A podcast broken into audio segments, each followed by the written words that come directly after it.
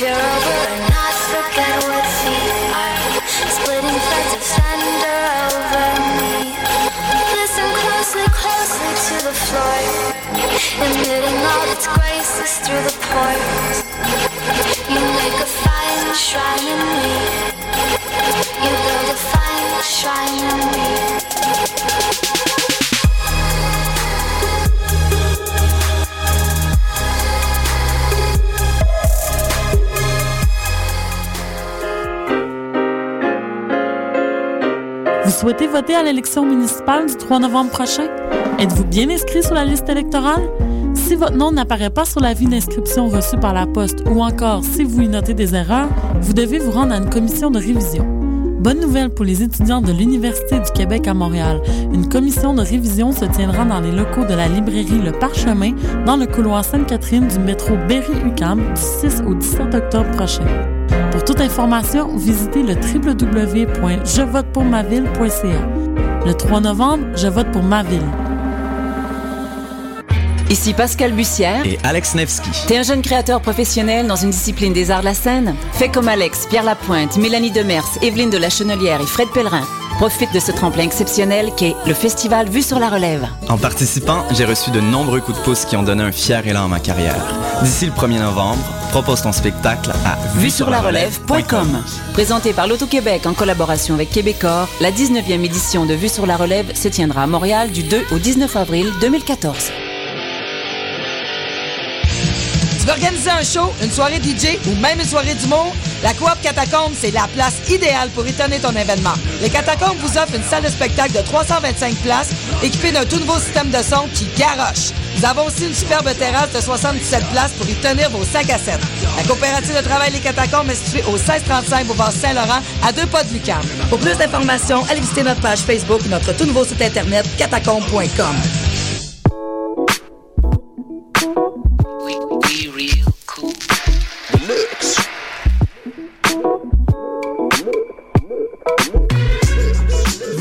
écoutez Choc FM, l'alternative urbaine.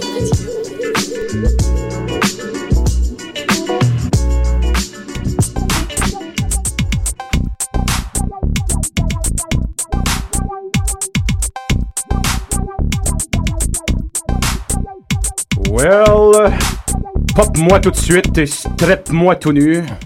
Mesdames et messieurs, les amanches, vous écoutez Pop en stock sur les ondes de choc. Content de voir popper à notre cinquième émission. Time flies en compagnie de bons déviants, euh, comme le dit le dicton.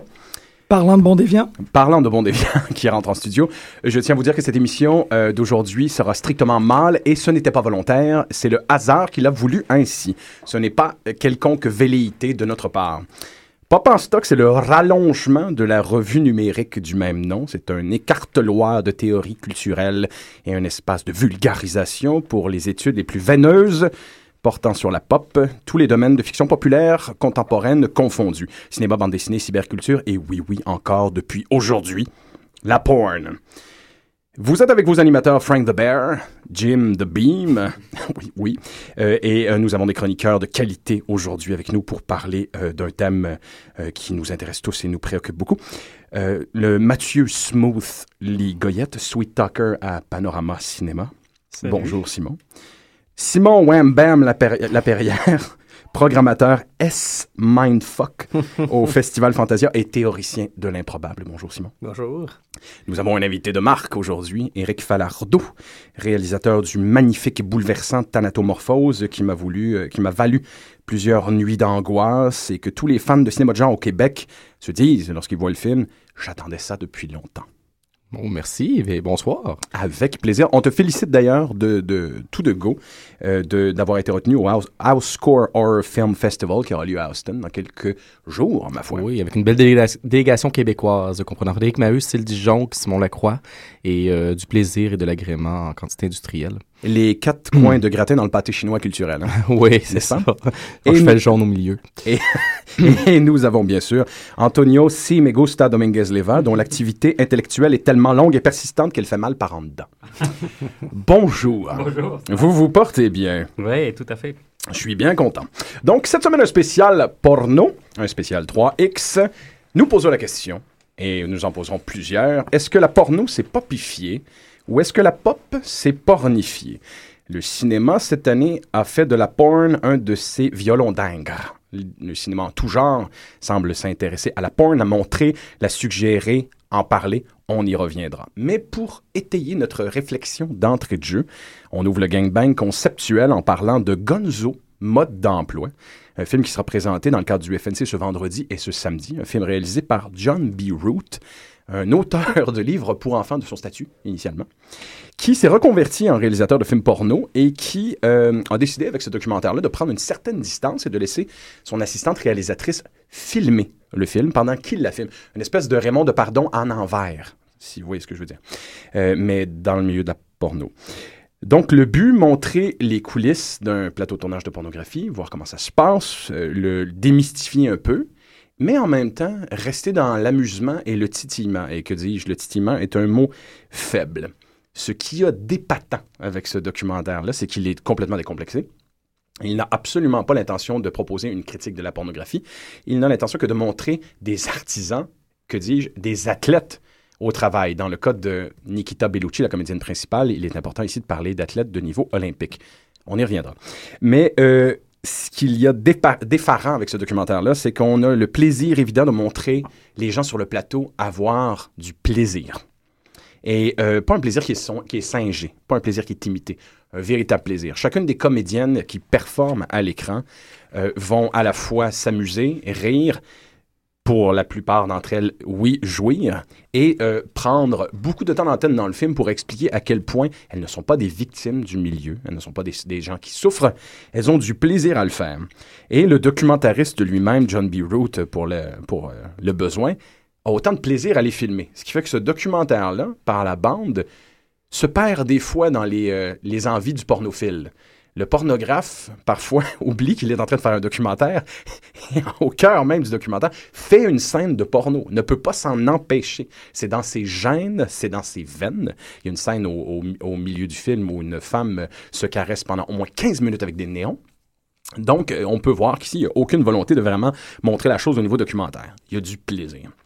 Donc, c'est fascinant parce que le FNC va présenter ce documentaire-là et euh, il y aura des gens qui ont probablement jamais vu un porno de cette euh, violence-là, si je puis dire, sur un écran de cette taille-là.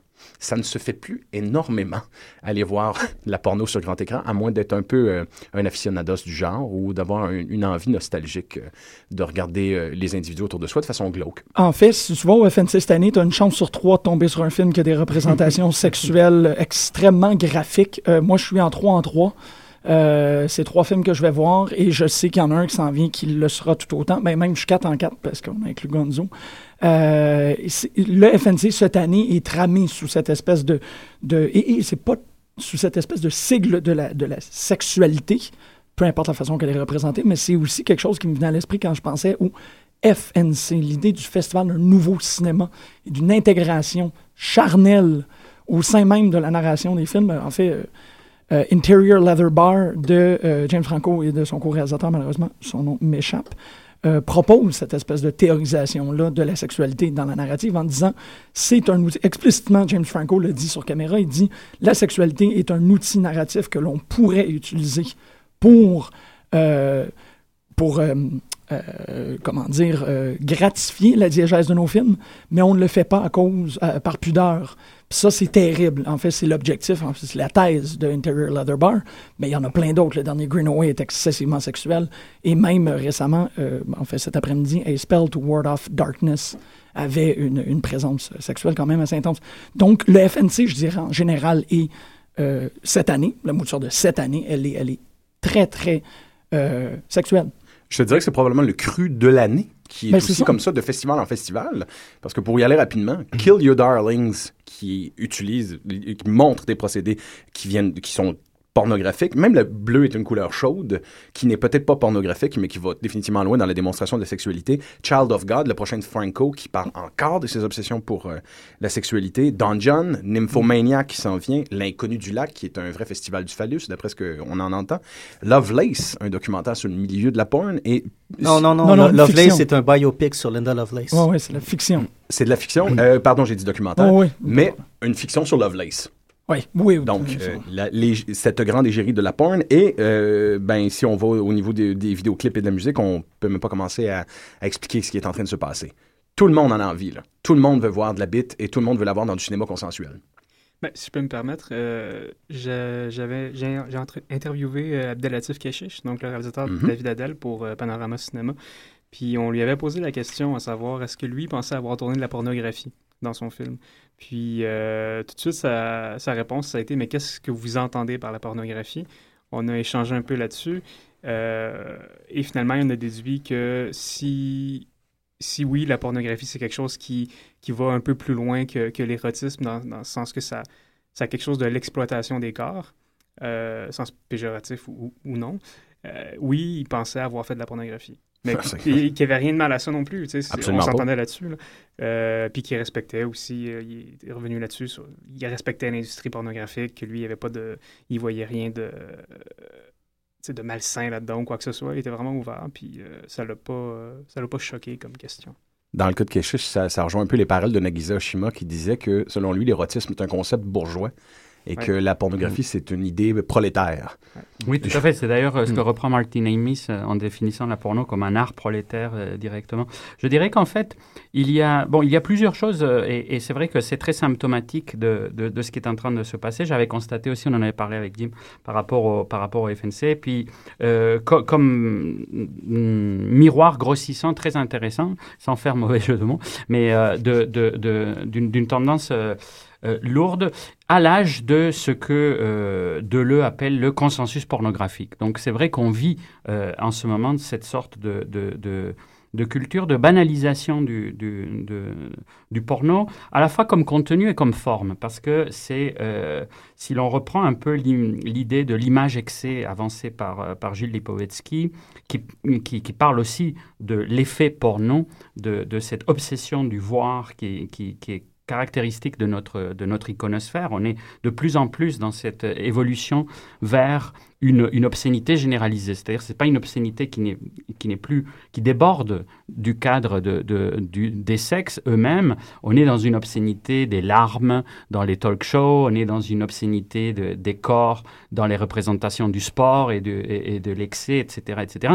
On est dans une culture de l'extrême et de euh, euh, des, euh, cette esthétique des limites dépassées dans un très bon livre qui, vient de sortir qui s'appelle précisément Esthétique de, de Donc euh, je pense que l'effet porno ne fait que ratifier cette, euh, enfin que l'envie d'introduire du sexe explicite dans, le, dans, dans les fictions mainstream euh, relève d'un réflexe beaucoup plus général de, nos, de nos sociétés, de cette envie de la forme, de cette envie du voir, de cette envie de l'obscène.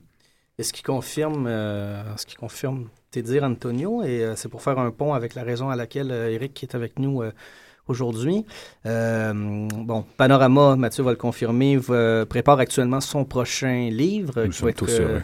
Dirigé par Eric Falardeau et moi-même, et qui portera sur euh, la, la mythique euh, série euh, télé Bleu Nuit qui était diffusée les samedis soirs dans les alentours de minuit à TQS.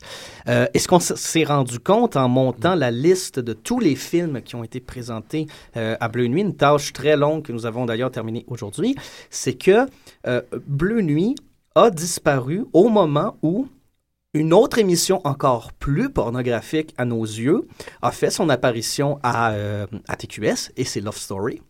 Qui est, euh, on est dans un voyeurisme encore plus pervers que ce que, ce que, ce que tous les films de Bleu Nuit réunis ont pu proposer à leur, euh, à leur public pendant, pendant une, vingtaine d'années. Pendant une vingtaine d'années. Une pornographie plus de l'émotion, mais je, mais je pense que ce qui est très intéressant de retenir, c'est que peu importe les genres ou peu importe les, esthétiques, peu importe les styles narratifs, peu importe que ce soit la représentation graphique du sexe ou même de la violence, le cinéma populaire récupère ces figures-là un jour ou l'autre et puis euh, ça se banalise et c'est utilisé justement euh, pour souvent, je crois, donner une impression euh, de, de, de pas d'autorisme, mais donner une impression d'aller plus loin dans un sujet en réutilisant des tropes qui sont déjà utilisés dans les pornos. Je pense que quand on parle de pornographie, un des gros problèmes qu'il y a actuellement, c'est qu'on se réfère beaucoup à la pornographie euh, suivant l'âge d'or de la pornographie des années 70. Là, tantôt, on parlait de plaisir dans la pornographie. Eh bien, euh, c'était là, à cette époque-là, et ça l'a toujours été. Les années 80 ont peut-être modifié une certaine idée ou une certaine image de la porno à cause de l'esthétique de la VHS qui, tout d'un coup, euh, et la consommation à partir de VHS plutôt que de consommation en salle, qui nous amenait à consommer les scènes pour elles-mêmes toute seule, euh, plutôt que d'essayer d'avoir quelque chose autour qui justifierait cette présence-là. là. Qui est quand même aussi en même temps un retour aux stag movies. Effectivement. Et d'ailleurs, je pense qu'il y aurait une étude fascinante à faire sur actuellement la lecture de, de, de, de, de clips euh, sur YouPorn et aux stag movies, parce qu'encore là, on revient à un, euh, un système de, de lecture où on ne sait pas sur quoi on va tomber, on sait que ça va être du X, on sait une thématique, on reconnaît pas nécessairement les acteurs, ou si on les reconnaît, on, on, on les connaît pas, on, on, on, on connaît pas leur nom. Euh, on dirait que la, la, la, la- tout- l'anonymat derrière les stag movies, qui est, qui, est, qui est ca- capital dans la compréhension de ces films-là, ainsi qu'à la création de toutes les rumeurs qui, tournent au- autour des stags et qui sont devenus les préjugés envers la pornographie, qui Mhm. sont encore en vogue Mhm. aujourd'hui. Euh, c'est fascinant de voir comment on revient à ça. On- D'ailleurs, je dirais que le Gonzo, précisément, auquel fait allusion donc le film de, de- de John B. Root, le Gonzo lui-même est cette forme-là où le, le récit disparaît complètement. Et d'ailleurs, on, on- on peut aussi lamenter euh, par, par opposition à ce qu'avait été le- le- l'âge d'or de la sexploitation, Mhm. et euh, où il y avait précisément The Story of Joanna, où il y avait bon même Deep Throat, etc., etc. Behind the Green Door. Le- donc tous les, les, les, les grands classi- classiques, donc le sexe qui Pussy Talk, le sexe qui parle, qui est assez drôle, fantastique, etc. Qui, qui est d'ailleurs qui, ref- qui fait une allusion aux bijoux indiscrets de, de Diderot euh, dans cette idée des, des sexes, des vagins qui, qui, qui communiquent. Donc euh, en fait par rapport à, cette, à cet âge où il y avait une sorte de compromis entre le récit et le sexe, et ce à quoi faisait allusion James Franco précisément euh, hier dans, dans, dans in- in- euh, Interior Leather Bar, euh, c'est cette idée que euh, il y a eu un cinéma pour adultes qui euh, introduisait le sexe dans ses récits. Et effectivement, peu à peu, ce qui est arrivé, c'est que euh, y a eu une commercialisation, euh, une, ghettoisation du, porno dans, la production.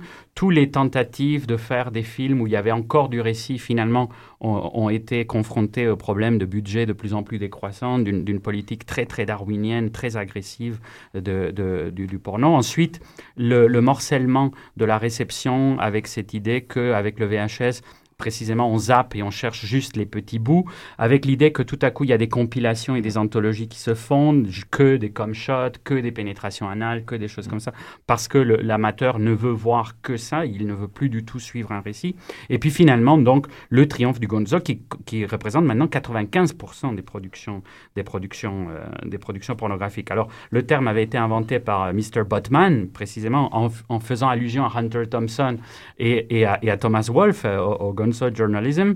Et donc, c'est les sainettes pornographiques qui n'ont plus aucun lien et où on retrouve l'anonymat de, des stags et des films de bordel et où on retrouve aussi la même consommation des, des, des, des- ce qu'on appelle maintenant par cette litote très néolibérale les travailleurs et les travailleuses du sexe. Et moi, c'est ça qui m'a un peu qui m'a un peu déplu finalement par rapport au, au projet de, de John B. Root, c'est que il y a trop une volonté édénique dans le, dans, dans le film. Je pense qu'à aucun moment il n'y a le constat d'une possible négativité. Alors, c'est pas pour dire qu'il faut rester dans un registre nécessairement de critique du, du, du genre. Je pense qu'il a fait son constat de façon très, très consciente et, c'est, et ça relève d'une sorte d'apologie pro-domo, euh, tout en étant à la fois un porno, parce que c'est ça, il joue aussi dans ce sous-genre qui a toujours existé du porno, qui est une mise en abîme de- du porno. Quand on a... il, n'arrive pas à se départager de ces mécanismes de pornographe. Mm. On le voit dès, euh, dès la moitié du film qu'il est en train, malgré lui, de filmer un, un porno. Mm. C'est ça qui rend l'objet fascinant, à mon humble avis. La nature de pornographe de l'individu prend le dessus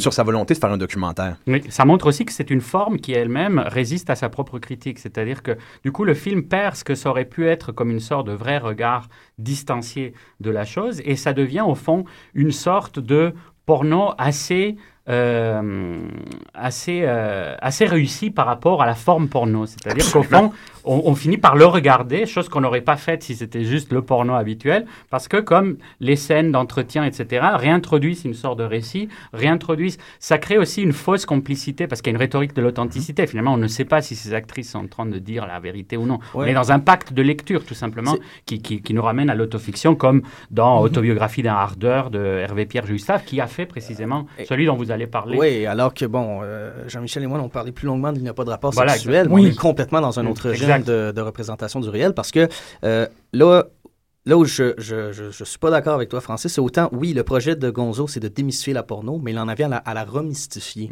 Mhm. Parce que les actrices Absolument. se présentent en tant que personnages de film porno. Mhm. Aucune d'elles euh, ne dévoile son vrai nom.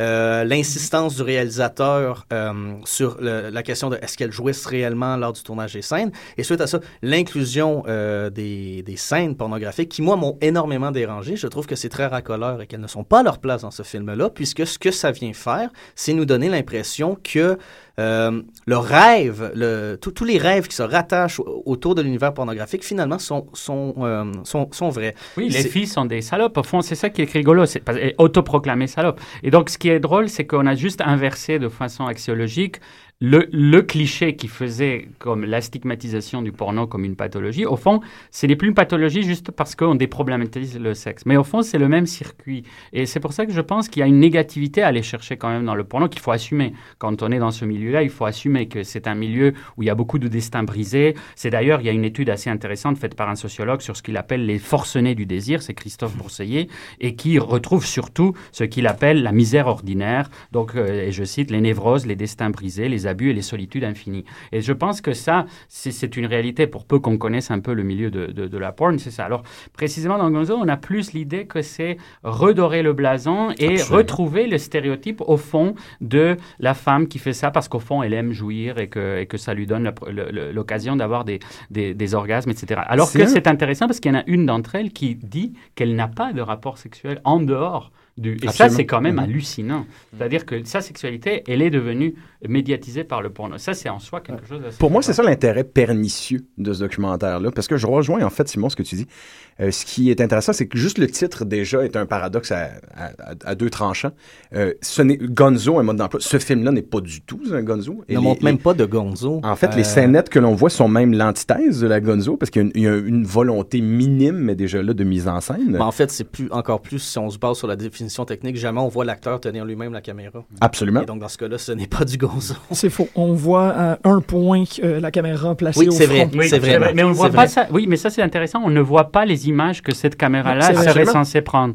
Mais Et en fait, l'autre c'est- intérêt, c'est que c'est toute la mise en scène qui est derrière le film à la base fait qu'on est pratiquement quelque part devant un film porno expérimental où on commence à jouer avec les appréhensions de, du spectateur d'une façon différente. On prend une certaine forme de distance. C'est là que je trouve que le documentaire devient intéressant. Il est vicieux. Il est Oui, pernicieux. Dans sa volonté, effectivement, de redorer le blason de la pornographie et euh, de montrer, effectivement, ces femmes qui, non, je jouis, moi, moi j'ai du plaisir à faire, euh, à faire ce- ce- ce- ces films-là. On, on se rend compte que là, le mensonge est probablement immense. Il est probablement même magnif- magnifiquement bien emballé. Et c'est ça qui rend ce film-là inquiétant, à mon humble avis. Parce qu'on y prend plaisir en même temps.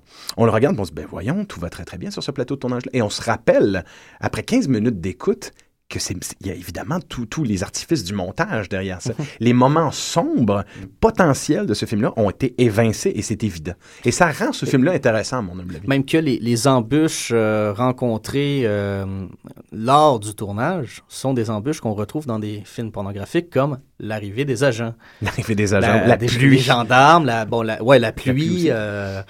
euh, c'est c'est tout des. On aurait pu carrément voir la scène avec les gendarmes qui se pointent, qui se font accueillir par, qui disent qu'est-ce que vous faites, Mais on fait un porno, les actrices vont voir Mm. les, policiers, et là ça, ça devient carrément un scénario de, Mm. de Bleu Nuit justement.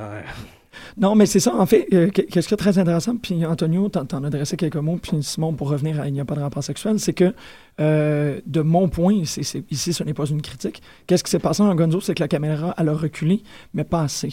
La caméra, elle a reculé, quitte à voir les chaises de patio. Euh, il n'y a pas de rapport sexuel, elle a reculé à un point tel, pas qu'on voyait la caméra, mais qu'on voit tout l'échafaudage en arrière de la pornographie, qu'elle soit positive ou négative. B-Root, qu'est-ce qu'il a fait? C'est qu'il a vraiment juste reculé le cadre un tout petit peu parce que, comme tu disais, on ne voit pas la pornographie à l'extérieur du contexte de la pornographie. Le regard est toujours à l'intérieur. Ils sont toujours en train de tourner une scène, les filles sont toujours en personnage, et ainsi de suite.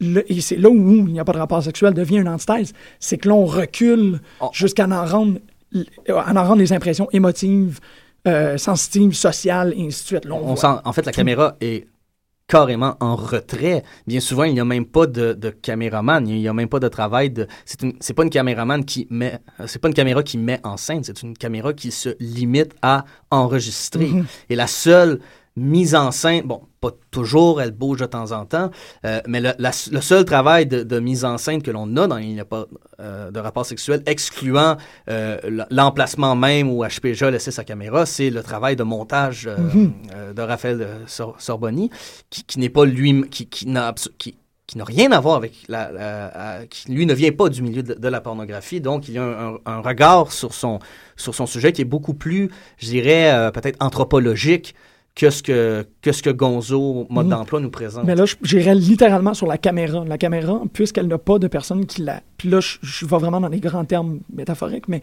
parce que la caméra, dans Il n'y a pas de rapport sexuel, n'a pas de caméraman derrière elle, il y a, il y a une objectivité, ou du moins, on tente vers une objectivité. Gonzo, elle est manipulée. Il y a quelqu'un derrière. Puis c'est là où ça devient une problématique très intéressante par rapport à la théorie de la pornographie. Oui. C'est le fait que on ne peut pas se distancier. Notre sexualité va immédiatement teinter notre interprétation des images qu'on voit. C'est là, il n'y a pas de rapport sexuel, fait, du moins du mieux qu'il peut, tenter de rendre quelque chose de plastique. Gonzo euh, est, victime, si on peut dire, des gens qui l'écoutent.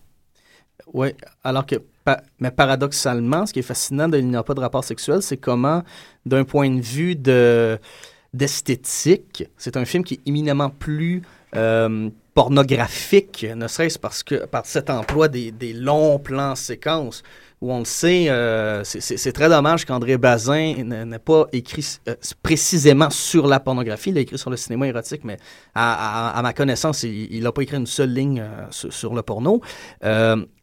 C'est que la, la pornographie, fondamentalement, c'est le genre par excellence qui vient confirmer euh, les, les, les, les théories de Bazin sur l'ontologie par rapport à la dilatation du temps, la le plan séquence. Et donc, euh, le, plan séquence qui vient capturer ce moment qu'autrement on aurait pu voir. Et euh, en fait, on pourrait dire, et là, euh, je vais inviter les gens à sortir les livres de la bibliothèque, il n'y a pas de rapport sexuel, tient beaucoup plus du texte euh, Mort tous les après-midi de Bazin, alors que Gonzo, au contraire, tient beaucoup plus de montage interdit. Ah, OK. Pas pire. Mais Pas tout à fait. Puis d'ailleurs, c'est très intéressant parce qu'on a souvent parlé de, de- de l'aspect basinien de- de- du porno, mais effectivement, lui, dans son texte sur l'érotisme, il n'est pas du tout. euh, donc, il aurait, ça aurait été intéressant de voir, mais il aurait probablement été horrifié, ben, aussi d'un point de vue moral, etc.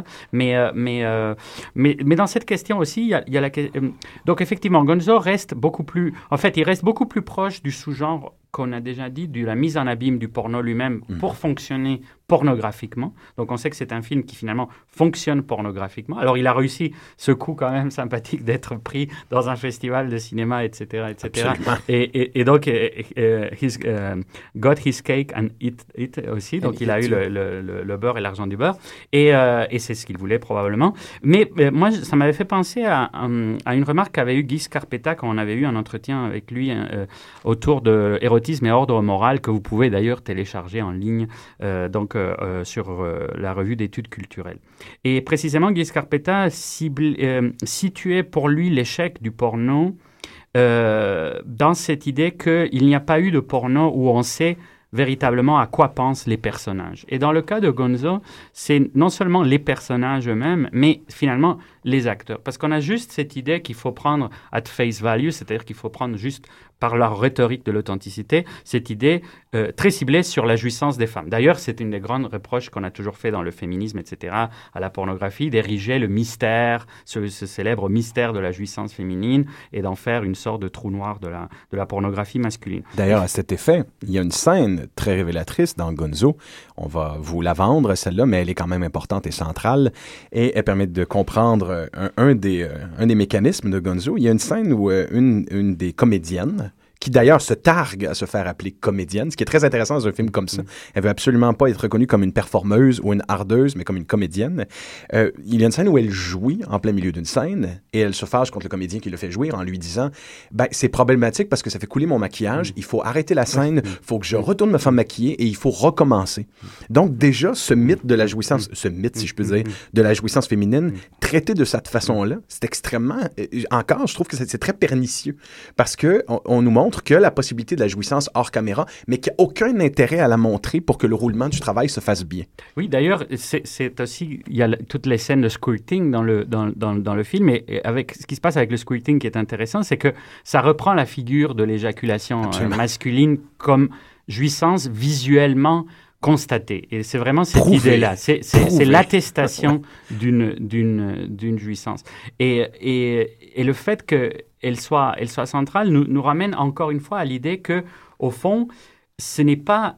Donc. euh, le- le- il y a toujours cette idée donc ontologique d'attendre ce moment de révélation. C'est ce- ce que les amateurs de porno euh, donc recherchent, c'est cette révélation du moment rare où tout à coup quelque chose se dévoile ou quelque chose se produit. Parce qu'on sait Qui est justement un concept éminemment oui, tout à fait. Et donc, c'est ce que Jean-François Roger, dans le, dans le très bon dictionnaire de la pornographie que je recommande euh, euh, vivement, dirigé par Philippe Di, Di- Di Folco, donc c'est ce qu'il appelle donc être bercé et maintenu dans un état proche de l'hypnose par l'ennui vaguement écœurant d'images sérielles et sans qualité est sans doute la seule attitude viable pour y voir littéralement surgir ce qui vaut la peine d'être vu. Donc c'est la promesse d'être ébloui, effectivement. Alors soit par une beauté qui tout à coup se révèle, soit par une émotion dont on, sent la trace, ou euh, finalement ce qu'il appelle la trace d'un- d'un d'un sens. Et donc c'est ce mécanisme-là que, que, que Gonzo réactive, et c'est pour ça qu'il fonctionne comme un film pornographique. Et c'est ça qui, qui, Absolument. qui, qui- Mhm. le- l'aspect de, son fonctionnement pornographique est beaucoup plus fort que l'aspect d'une éventuelle critique, ce qui marchait très bien dans Il n'y a pas de rapport sexuel, dès le titre lui-même, évidemment repris de Lacan. Qui, qui est justement un truc que je voulais mentionner parce que dans les faits, c'est.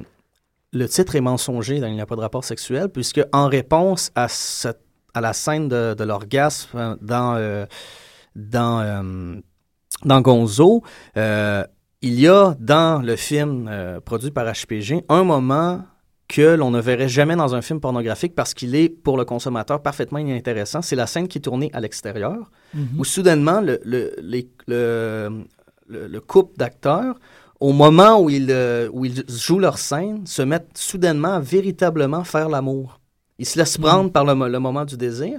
Et cette scène-là, qui est, qui, qui forcément con- comporte un, un, un caractère profondément pornographique. On est vraiment dans l'intimité de ces deux individus-là. Mhm.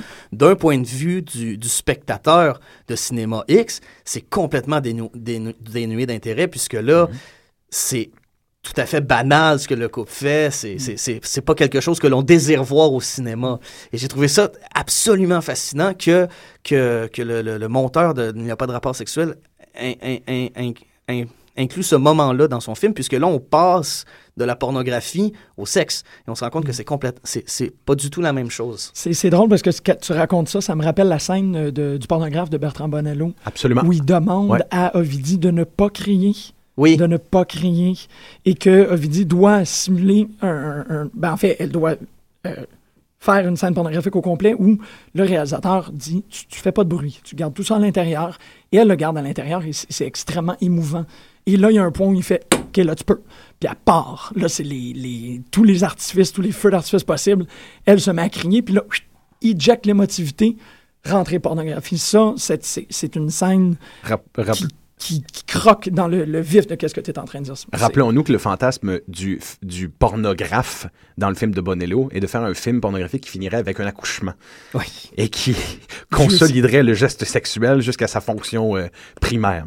Ah, Mo- moi, avant, avant d'aller en musique, Je pense pas qu'on va aller en musique. on va pas en musique. Non, parce Ben, qu'on en veut sortant, finir pour le soccer. En sortant euh, donc de la discussion qu'on a autour de Gonzo euh, mode d'emploi, c'est la réflexion à faire sur la porno elle-même qui devient intéressante, ce qu'elle est devenue. On parlait du Gonzo, c'est-à-dire de ces scénettes euh, violentes dont le but est de montrer purement et simplement l'activité sexuelle dans ce cas-là plus primaire, euh, quitte à ce qu'il n'y ait absolument plus aucune velléité de, de mise en scène.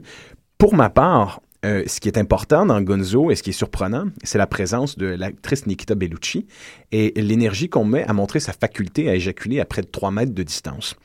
Et ce qu'il y a d'intéressant avec ça, d'ailleurs, si on, on- on va glaner euh, des images sur tous les sites pornographiques, c'est la glorification actuelle de l'éjaculation féminine, parce que c'est un mystère que tous les hommes doivent apprendre à maîtriser pour être de vrais hommes maintenant. Dit-on. Et, et- et justement, consolider la jouissance, la prouver, prouver leur doigté. Ce qui est intéressant, c'est pour moi, la pornographie, elle est devenue un cirque.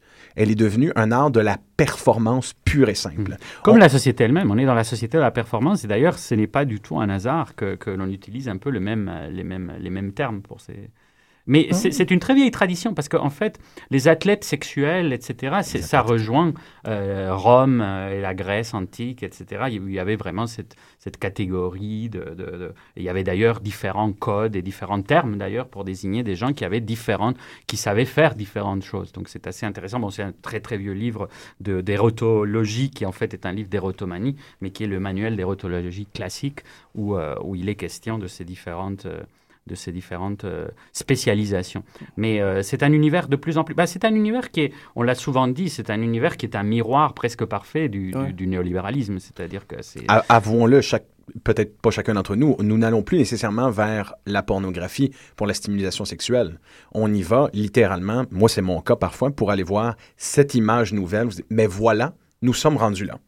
Nous, nous avons maintenant envie de montrer ça à l'écran. Je pense que c'est tout à fait vrai par rapport au, au fameux film pornographique, puisqu'il il l'est réellement, qui est le Two Girls One Cup.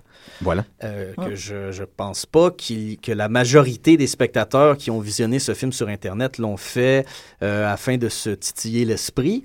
Mais il fallait qu'il euh, l'aille Il fallait vu. qu'il le voit parce qu'il qu'il était disponible, parce que tout le monde en parlait, parce que ça nous montrait justement, pour faire un pont avec ce que tu dis, une, une prouesse scatologique, si on peut l'appeler ainsi, qui est tout à fait surprenante. Euh, en fait, c'est un peu... un- ce n'est même plus un cirque, c'est carrément un freak show. Absolument. Moi, je, c'est des, on, on parle de freaks and geeks. Euh, ce sont des termes qui sont hérités de façon ancestrale du, du, euh, du cirque. Le freak est techniquement quelqu'un qui a une déformation physique ou un handicap ou qui peut faire quelque chose d'a- d'anormal avec son corps, euh, à la définition même. Et le geek, c'est quelqu'un qui va se faire subir, qui va faire subir à son corps des outrages et se faire humilier volontairement. C'est ce que la porn fait en ce moment. C'est un show de freaks and geeks. Et à dire? Ben, en fait, je me demande, euh, tu, tu, tu parlais de, de, de freaks, tu parlais de, aussi de, de cirque. Je me demande, euh, par rapport au cinéma, euh, est-ce que, est que le porno ou est-ce que les, re- les relations sexuelles montrées de manière crue à l'écran, pour le dire autrement, est-ce que ça rend un film plus réaliste? Je me pose la question parce que euh, en entrevue, euh, je pense que c'est l'an dernier, le, le producteur de, de Game of Thrones, je ne sais pas si vous avez vu la, la- la série, Oui. euh, avait répondu à un journaliste qui lui a demandé pourquoi il y avait autant de scènes de cul dans Game of Thrones que pour lui, ben, ben, de un, c'est dans le roman, euh, de deux, ça fait plus vrai. Parce que dans le temps, ça faisait, c'était comme ça. Je, je- je pense qu'un film qui répond vraiment très bien à cette question-là, c'est le film de Kevin Smith, Zack and Mary Makes a Porno, Ouais. où il y a la, la finale qui rejoint un peu ce qu'on voit dans la Il n'y a pas de rapport sexuel, la scène que, que je parlais plus tôt, où euh, c'est le moment où Zack and Mary font vraiment l'amour Mhm. et le- le- le- la petite équipe qui regarde ce- ces images ils, ils se disent Mais mon Dieu, que c'est plate. Mon Dieu, que c'est plate. Fait- je, je, je, je pense que c'est une question vraiment très intéressante que tu poses là, Mathieu.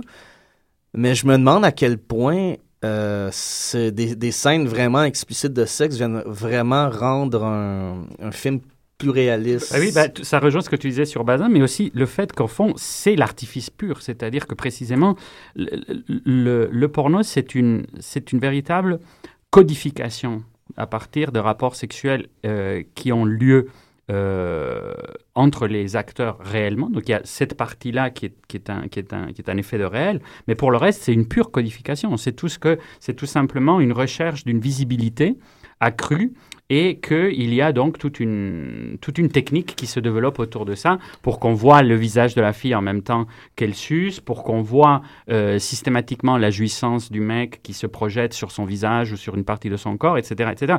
Et en fait, ce- c'est ça qui est assez extraordinaire, c'est que dans le, dans le porno, euh, la jouissance passe par sa pure attestation. Et donc, et, et au point même que la fille, elle est toujours aux anges quand elle reçoit sur son visage le, le foutre de l'homme, ce qui, d'un point de vue physiologique, est, est- est assez difficile à, difficile à, à avérer. C'est-à-dire que la jouissance que peut retirer la femme, purement psychologique dans ce, dans, dans, dans ce cas-là. Mais, mais ça devient le l'acmé, le climax de- du, du, du rapport sexuel dans la porno. Tu Et comme de- ça, il y a une série de déclinaisons de figures qui sont purement codifiées pour une, pour une caméra. Donc on est au comble de l'artifice, mais aussi on est dans cette idée du plan séquence basinien qu'on évoquait tout à l'heure. Ben, tu parles justement de codification et pour moi, la, la porno, qu'elle soit Gonzo ou qu'elle ait droit à sa mise en scène, a toujours été à mi-chemin entre deux genres cinématographiques ultra codifiés qui sont là pour créer des réactions, c'est-à-dire le mélodrame et le film d'horreur. Pour la simple et unique raison qu'on on montre les corps dans les aberrations possibles que le corps peut recevoir, dans ce cas-ci, tel un film d'horreur. Et les scènes d'éjaculation dont tu parles euh, sont à tout point les gros plans couverts de larmes, ce moment où le visage reçoit l'extase ben, de, la, de la peine ou de la souffrance dans le mélodrame, mais l'extase du foutre dans, dans le film pornographique. Pour moi, c'est le mélodrame et le film d'horreur conjugués souvent. D'ailleurs, je pense que c'était Barbara Creed qui appelait ça le- le- les, body films, les, films corporels, parce qu'aussi ils induisent chez le, par, par une sorte euh, de- de contagion. Euh, le mélodrame, les larmes du mélodrame induisent nos propres larmes de spectateurs. Les cris des personnages d'horreur euh, angoissés induisent nos propres cris. Et la jouissance est une invitation à nous-mêmes, nous caler dans notre masturbation comme consommateur du, du porno, à caler notre jouissance sur la jouissance des, des- des personnages. Donc c'est- c'est un effet, c'est à l'intérieur et à l'extérieur du film. On ne sera pas surpris que le mythe veut que Wes Craven, euh, réalisateur de films d'horreur que plusieurs connaissent, ait fait un mélodrame extrêmement larmoyant avec Meryl Streep qui s'appelle Les violons du cœur. Et euh, je ne sais pas à ce jour si c'est prouvé, mais euh, la légende veut que Wes Craven ait commencé comme pornographe et eu une, une, une prolifique carrière de pornographe par la suite. Je sais pas si c'est fort probable. il a lui-même démenti ça, mais il y, a, Beaucoup. il, y a, il y a des techniciens qui ont travaillé avec Wes Craven on- et qui ont dit qu'effectivement. mais c'est pas. Aussi, c'est que d'un point de vue purement économique, considérant l'époque, euh, la plupart des cinéastes qui ont œuvré dans le cinéma d'exploitation ont également eu une carrière de pornographe, par- parfois même euh, parallèlement. Mais- Ouais. Et la continuité hein, des réalisateurs de fantastique et de porno Absolument. comme euh, euh, Jess Franco, Jess etc. Franco, etc., sont très, très, euh, mais c'est aussi, c'est à la fois ce que tu dis comme un vrai euh, rapport de, de, de- de production, mais c'est aussi, ça démontre qu'il y a une vraie contiguïté entre les genres, comme ce que toi tu disais, Francis, euh, entre, entre les deux. De toute façon, ils étaient déjà dans un fantastique très érotisé, la plupart d'entre eux, où le fantastique fonctionnait précisément comme transgression. Euh, par le biais du surnaturel, on pouvait parler de l'inceste, on pouvait parler du triolisme, de la nécrophilie, etc., etc., alors qu'à l'époque, on ne pouvait pas en parler explicitement. Et dès le moment qu'on a pu en parler explicitement, il y a eu un transfert qui s'est fait du fantastique vers le vers l'érotique. Mais c'est- j'ai- pour retourner à ta question, Mathieu, que je trouvais vraiment intéressante, parce que moi, c'est essentiellement qu'est-ce qui m'intéresserait à théoriser la pornographie, c'est clairement pas d'aller regarder, ben du moins moi, euh, euh, ça, ça m'intéresserait pas d'aller voir cette fête foraine que vous décrivez. Du moins, je n'ai pas cette, ce gouffre, cet attrait, cet appel du gouffre. L'attrait du gouffre, c'est beau. C'est Ben, bien dit. c'est- C'est ouais, très bien dit. Je voulais faire Nietzsche, puis tout d'un coup, j'ai réalisé qu'est-ce que j'étais en train de faire pour de vrai, puis euh, je me suis, je me rétracte. Mais euh, en fait, euh, qu'est-ce que je trouve, moi, très intéressant, c'est cette idée-là, euh, illustrée par, par ce que Franco a dit dans Interior Leather Bar, mais aussi le fait que, ce qu'Antonio, tu disais, par rapport aux films qui ont été narratifs et pornographiques à la fois, on est en train, moi, du moins, j'ai toujours traité l'esthétique de la pornographie comme 10 ans à l'avance sur le mainstream. Mhm. Là, on est de plus en plus en train de voir cette porte-là fermée parce qu'il y a des personnages comme Gaga, comme Katy Perry, qui récupèrent très aisément la pornographie en comme l'espace de 6 secondes. Euh, ce que je vois aussi en porno, c'est qu'il y a étrangement, non pas du côté d'Hollywood, mais du côté de la télévision, oui, un retour de la sexualité explicite en télé. Mais dans la pornographie, on, on voit aussi un espèce de mouvement qui prennent des trames narratives connues et qui insèrent la pornographie. Puis pour moi, ça fait un peu comme l'espèce de réflexion que les gens disent comment ça se fait que dans un épisode de 24, tu vois jamais Jack Bauer chier? C'est l'idée que comment ça se fait que des super-héros qui courent, qui sont en forme, qui sont drivés par la passion, finissent pas par baiser. Mhm. Euh, et là, on a la tralée, tout ce mouvement-là qu'on appelle la X-Parody, mais qui est vous avez votre histoire, votre canevas de Batman qui est parfaitement fait, parce que le X-Parody de Batman, c'est un, très très bon récit de Batman. C'est un triomphe, là. Ça. Mais ils ont mis de la porno dedans, non pas pour rendre le film plus réaliste, mais pour rendre le récit de Batman plus réaliste. Puis là, je reviens à ce que, James Franco disait c'est un outil narratif qui peut faire en sorte que le récit devient meilleur. Ben, ça expliquerait le, retour triomphal du spoof Ben, pornographique qui était absent pendant une décennie et Mais qui là- maintenant euh, règne parallèlement à la Gonzo. Parce qu'on veut une histoire, parce qu'on est une société qui est de plus en plus narratologisée, narrativisée. On veut une histoire autour.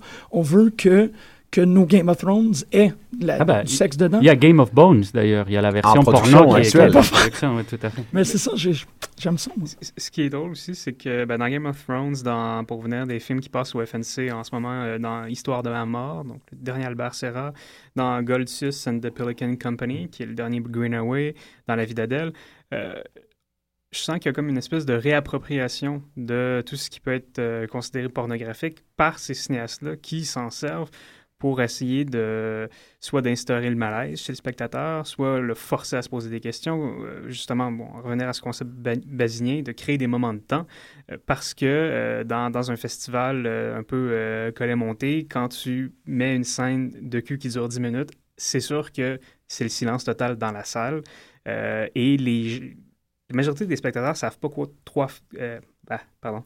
Ne savent pas quoi trop... fa- ah, Comment faire. réagir. C'est ça, ouais, Comment réagir. C'est ça, comment réagir. Euh, puis je trouve ça assez intéressant, la réappropriation du cinéma d'auteur, euh, par le cinéma d'auteur de la pornographie euh, dans la dernière année. Qui, qui s'en sert à toutes les sauces. Dans le Greenaway, par exemple, il va récupérer des, euh, des, des gravures justement de Goltius euh, ou, euh, ou des toiles ou des toiles qu'il a fait aussi vers la fin de sa vie. Et il va vraiment, dans sa manière de les, de les mettre en scène, comme lui les avait peintes, essayer un peu là, de ben, nous choquer par, par les corps Oui, oui. nus, par les positions qu'ils prennent. D'a- D'ailleurs, le rapport qu'introduit Greenaway est très intéressant entre la pornographie et l'émergence des nouvelles technologies. Oui. Et donc, il le fait évidemment en pensant à Internet euh, en, en sous-texte, mais pour dire que finalement, les nouvelles technologies, dont l'imprimerie, Mhm. si elles ont marché, c'est parce qu'elles ont eu de la pornographie. Et il va même jusqu'à suggérer, au fond, que la Bible, le triomphe de la Bible, vient aussi du fait que ça raconte des histoires cochonnes. Et Ouais. c'est que d'ailleurs, Octave Mirbeau avait déjà fait avec son texte très très drôle, Erotica Biblion, que vous pouvez télécharger gratuitement, libre de droit, et qui était une compilation dans l'esprit du dictionnaire philosophique de Voltaire, une compilation de toutes les turpitudes de la Bible, Mm. et où évidemment la Bible devenait le livre le plus immoral qui avait jamais été écrit. Puis Ben- bon, pour en revenir à la, pour en revenir à la réappropriation des auteurs, ce qui, ce qui, ce qui va être intéressant de voir, c'est que là, on se rend compte que éventuellement, ça va en venir à une limite. Il y a le, le- le- le parallèle qui se fait entre le cinéma mainstream et le cinéma porno va rester. Là, je pense ici à Nymphomaniac, où autant on va voir des acteurs du cinéma mainstream euh, jouer dans un film pornographique, autant on ne va pas voir Charlotte Gainsbourg faire l'amour. Mhm. En fait, c'est sa tête qui va être juste apposée sur le corps d'une comédienne euh, ardeuse. C'est encore une autre consolidation technologique qui est faite autour de la culture de la pornographie. Le fait que le vidéo, le fait que la VHS ait pu vivre toutes ces années, c'est le marché de la pornographie qui l'a permis. Il y a des fortes chances que l'Internet ait connu sa prolifération à cause de la pornographie. Mais là, avec Nymphomaniac, j'ai l'impression qu'on va arriver, sans même l'avoir vu encore, on va arriver à une espèce de pinacle. Euh, quelle sera la prochaine étape, effectivement, de la démonstration pornographique? Euh, je ne peux à peine la théoriser.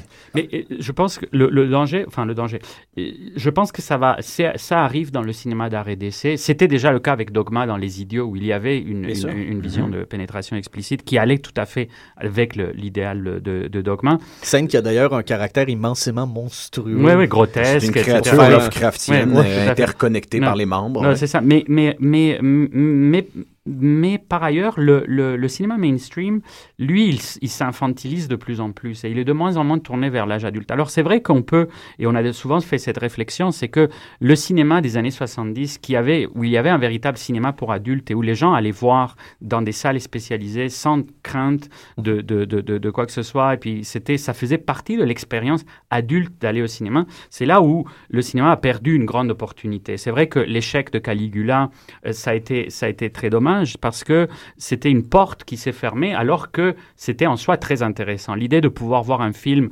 véritablement intéressant comme Caligula, avec des grands acteurs, euh, etc., etc., et où il y avait aussi, bon, après, on connaît l'histoire de comment on a mis des inserts euh, euh, pornographiques, etc., mais l'idée elle-même était extrêmement bonne, c'est-à-dire l'idée que le cinéma pouvait finalement avoir la liberté qu'a la littérature de nous montrer comment les personnages euh, on euh, baise, etc., et en quoi cela nous avance dans notre compréhension des personnages, parce que c'est ça l'intérêt dans, dans une scène littéraire, finalement, de sexe explicite. C'était une époque où le- le- le- la période de, justement de Caligula, c'était une période où le, cinéma euh, érotique, pas, pas- spécifiquement pornographique, mais le cinéma érotique était légitimisé, était présenté dans des festivals. On parle, pense à Les secrets derrière les murs de, de Wakamatsu, Oui. Les Anges violets. Ce Mm. sont tous des films qui ont été présentés euh, dans des festivals comme Berlin, Cannes, euh, L'Empire des Sens, Mm, mm, fait. euh, qui est un qui serait, un- à mes yeux, un film pornographique, Mm. est encore aujourd'hui un chef-d'œuvre du cinéma et un, et je ne sais pas si à l'époque, certes, il avait choqué son public, mais je pense pas que sa présence euh, dans, un, dans une sélection qui inclut des films de tout genre était remise en question. Je pense même que c'était des, des genres, et ça, peut-être que je n'importe quoi, faudrait vérifier, qui se glissaient avec beaucoup plus d'aisance dans les cercles du cinéma d'auteur que le cinéma fantastique ou le cinéma de science-fiction. D'un autre côté, aux mêmes époques, il y avait le phénomène absolument inverse, au-delà du- des, des circuits festivaliers, où un Deep Throat, on l'apprenait dans le très bon documentaire Inside Deep Throat, que le film présenté en salle, c'était purement et simplement un phénomène de société. Des gens allaient, pour la première fois, voir ces images-là au cinéma, parce qu'il y avait un intérêt qui était non pornographique d'ailleurs. C'est simplement d'aller voir ces images-là qui intéressait les gens. Mais aussi historiquement parce que le codex était, était tombé. Et donc, Mhm. ce, ce- c'est- ce cinéma-là pouvait enfin être représenté. Donc, je pense qu'il y avait la, la curiosité du public d'aller voir ce qui, ce qui au- auparavant était défendu et n'était disponible que euh, en dessous de la table. C'est un euh, moment de dans- revendication de la part du public que d'aller voir le film au cinéma à cette époque-là. Donc, euh, on tire à la fin de cette émission et euh, moi, je, je veux euh, poser la, la question euh, tout de suite d'entrée de jeu. On parlait de la- de l'avenir de, la pornographie et de, de- la théo- théorisons. Cinq secondes.